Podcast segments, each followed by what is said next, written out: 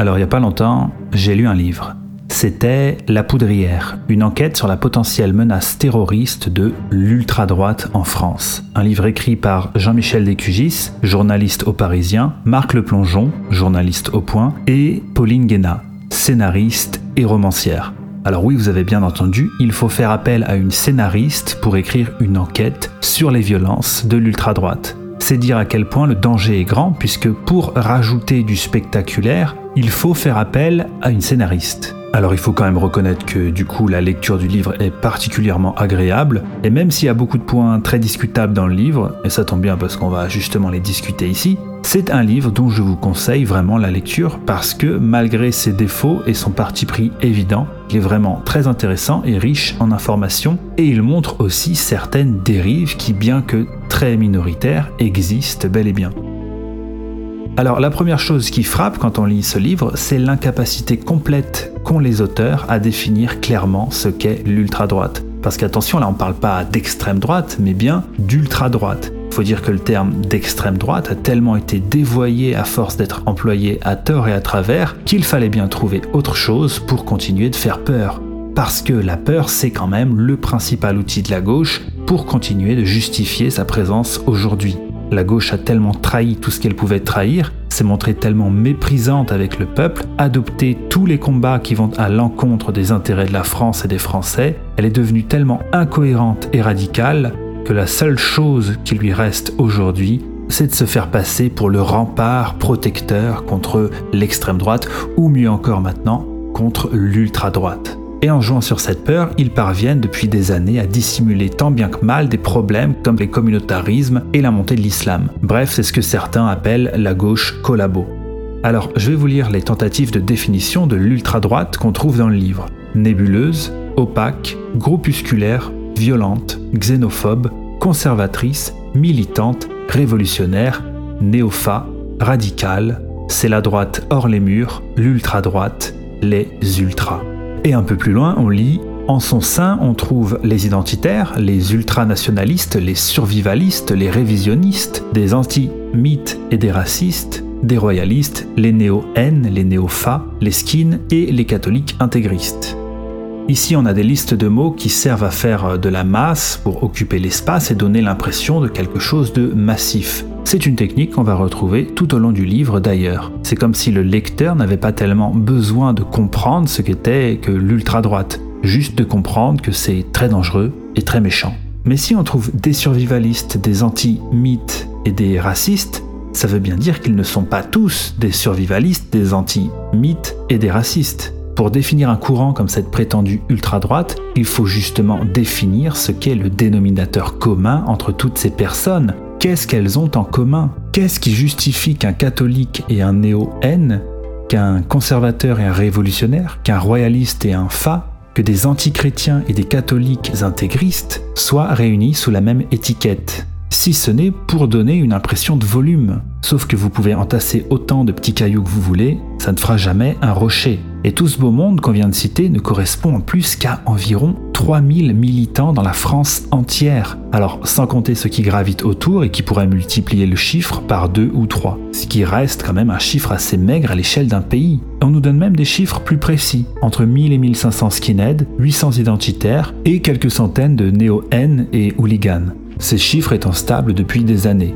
D'ailleurs, selon la DGSI, tous ces mouvements se font de moins en moins remarqués. Ce qui les inquiète le plus aujourd'hui, ce sont les mouvements néo-populistes issus notamment des Gilets jaunes.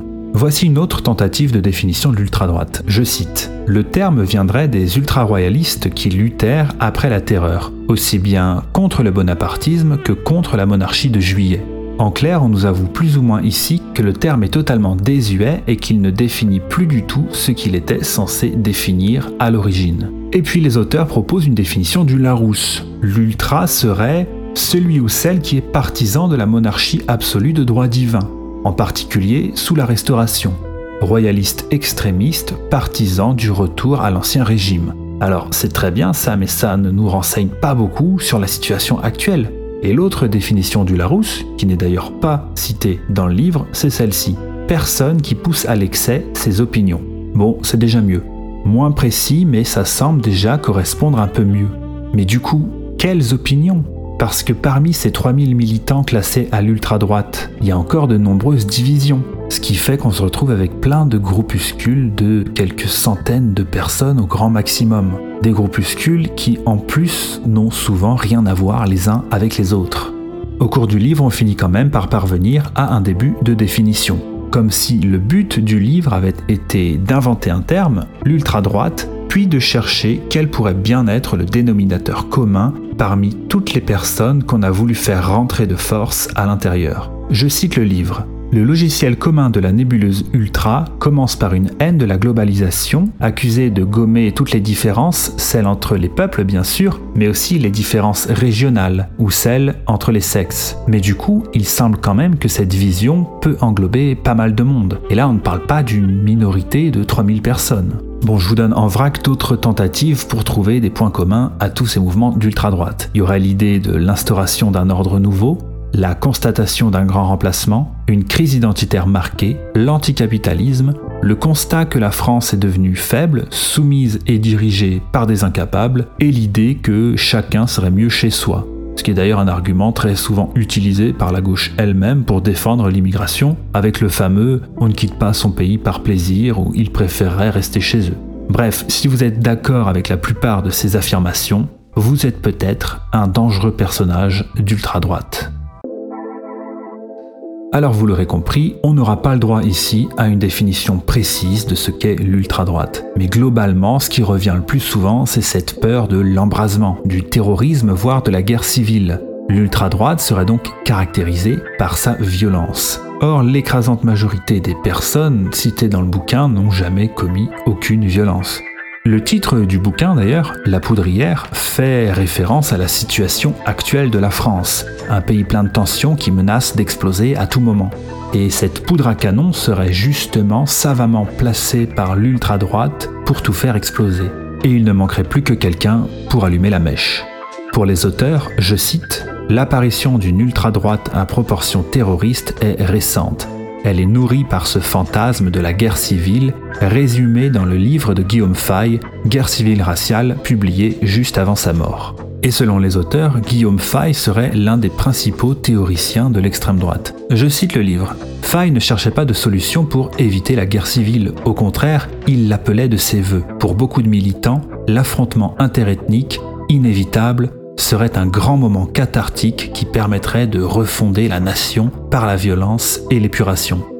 S'il y a effectivement quelques illuminés ou quelques inconscients qui souhaitent la guerre civile, ce n'est encore une fois certainement pas une majorité. Une guerre, c'est déjà quelque chose d'atroce, mais la guerre civile, c'est probablement la pire forme de guerre qui soit. La vérité, c'est qu'une bonne partie de la population, et pas forcément à droite, a conscience qu'il y a des problèmes qui ne font que s'aggraver dans ce pays, et que la guerre civile semble malheureusement être l'issue la plus logique. Et je ne dis pas souhaitable, je dis bien logique. Et il y a effectivement des gens qui se préparent à une telle éventualité. D'ailleurs, même pour la DGSI, la possibilité d'une confrontation semble quand même plus que probable à force d'attentats.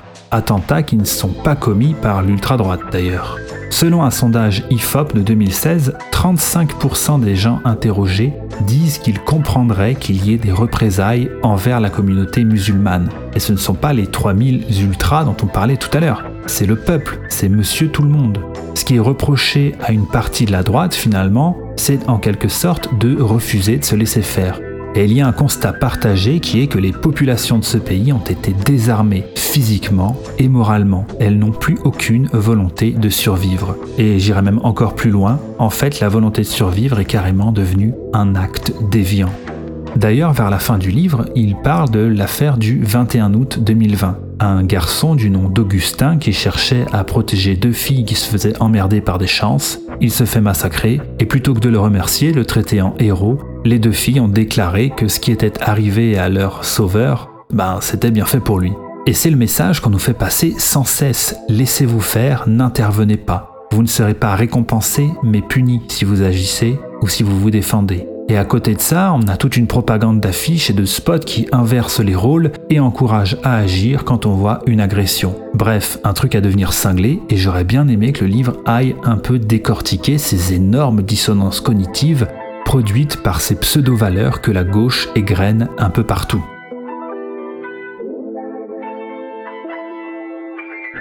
Bon, le gros problème du livre, c'est quand même son aspect catalogue. Pour prouver à quel point le danger est grand, les auteurs ont choisi de faire dans la quantité plutôt que dans la qualité. Et ça en devient presque comique au bout d'un moment. Parce que si au début du livre on parle vraiment de groupuscules qui ont l'air sérieux, le GUD, le Bastion Social, les Oeuvres, etc., ils en arrivent rapidement à parler d'un groupe de musique, les Brigandes, mais aussi des Gabberskin, donc en gros 300 ados un peu paumés qui gobent des extas en faisant des saluts N dans le nord de la France, et qui ont d'ailleurs quasiment disparu. Ils citent aussi les forums du 18-25, bref, toujours cette impression qu'ils veulent créer du volume pour donner l'impression que le phénomène est massif.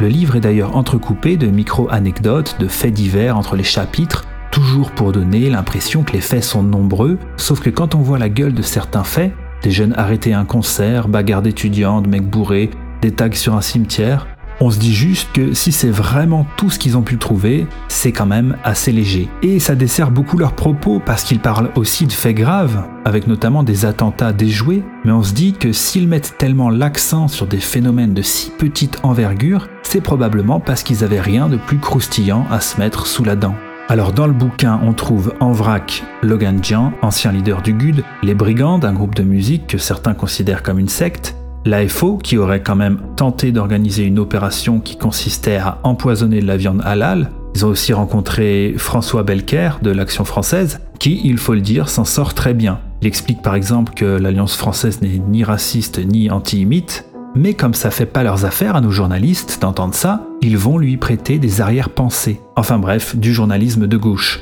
On a aussi Boris Lelay, fondateur de Démocratie participative et aujourd'hui exilé au Japon, et même le magazine Valeurs Actuelles. Donc il y a vraiment de tout, à tel point qu'on se demande un peu où est la cohérence dans tout ça. Et parmi ces figures de la prétendue ultra-droite, on retrouve Jean Eudgana de l'Alvarium, une association qui fournissait logement et nourriture aux SDF français, donc en pratiquant une certaine préférence nationale. Et l'association a été fondée en réaction au fait qu'il existe des structures pour aider les migrants et rien pour aider les autochtones. L'association a d'ailleurs été dissoute récemment par Gérald Darmanin et toujours pas de trace de dissolution des Antifs, qui ont pourtant attaqué les locaux et les membres de l'Alvarium à de nombreuses reprises durant leurs quelques années d'activité. Et ce qui n'est pas non plus mentionné dans le livre, c'est l'aspect catalyseur de groupes comme Génération Identitaire, l'Alvarium ou même les militants du RN. Pour ces jeunes, souvent pleins d'énergie et emplis d'un grand sentiment d'injustice, rejoindre des groupes structurés et légaux, c'est quand même un bon moyen de canaliser cette énergie qu'ils ont en eux, mais aussi de faire mûrir leurs idées et de sociabiliser. Dans le livre, il est dit plusieurs fois que la plupart des gens qui passent à l'acte n'ont souvent rien à voir avec les groupes officiels.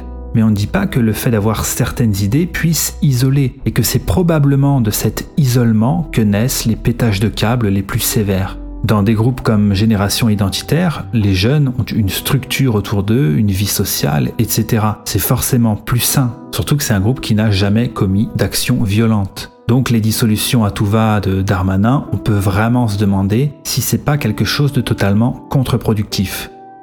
Vers la fin du livre, on assiste quand même à un truc assez énorme, c'est l'infiltration d'un camp organisé par Ivan Benedetti. Et là, les journalistes sont contents, ils ont vraiment trouvé ce qu'ils cherchaient, il y a tout. Je vous lis un extrait. Pour l'essentiel, cela ressemble à un camp scout, mais dans lequel tout le monde serait anti-mythe et ne se gênerait pas pour le dire. On creuse des trous pour faire ses besoins, on coupe du bois, on se lève à l'aube et on fait des feux de camp le soir. Mais au repas, certains se saluent d'un salut haine ou font des pompes en glorifiant la pureté du corps arien et en humiliant les moins sportifs. Et on se moque des mots qui commencent par N.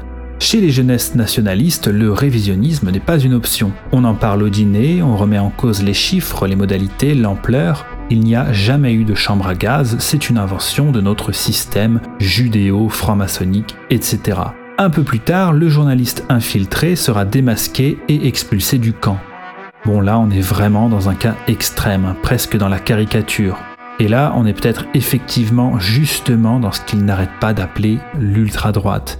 Mais du coup, mettre tous les autres noms que je vous ai cités dans le même sac, ça n'a non seulement aucun sens, mais en plus c'est totalement malhonnête.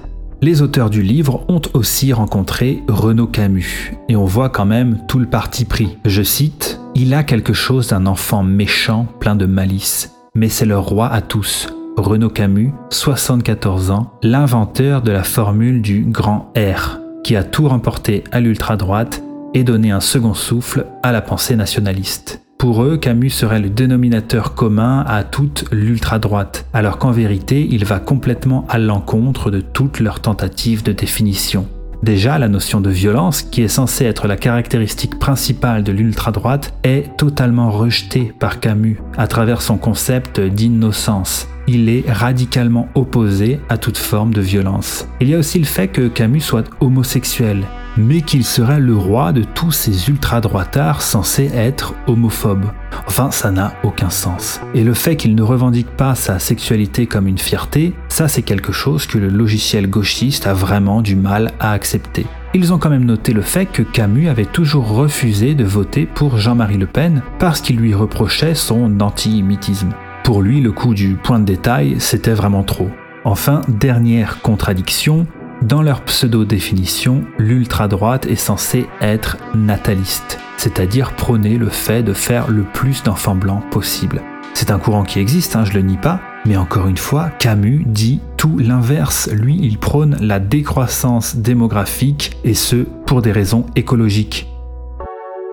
Bref, ce livre repose intégralement sur une technique de rhétorique qui consiste à vouloir créer de la masse là où il n'y a que de micro-phénomènes épars et aussi de créer du déshonneur par association, comme ça s'est fait pendant longtemps avec le terme d'extrême droite. Vous êtes d'extrême droite, que ce soit vrai ou pas d'ailleurs, c'est pas la question. Un tel ou un tel était aussi classé à l'extrême droite, donc vous partagez leurs idées. C'est vraiment un sophisme.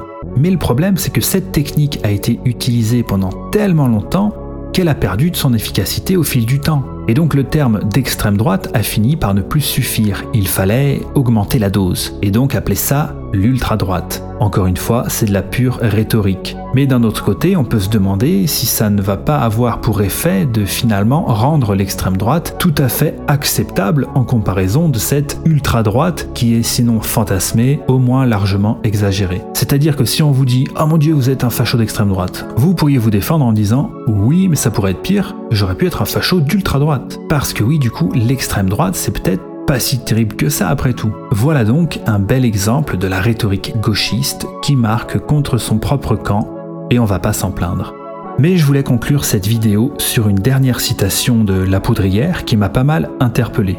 Je cite Il n'y a pas seulement à l'ultra-droite des abrutis, mais aussi des gars idéologiquement très construits, capables de s'intéresser aussi bien à des questions sécuritaires qu'à des problèmes monétaires, une forme de radicalisation plus grave que le terrorisme qui n'est finalement qu'une maladie éruptive.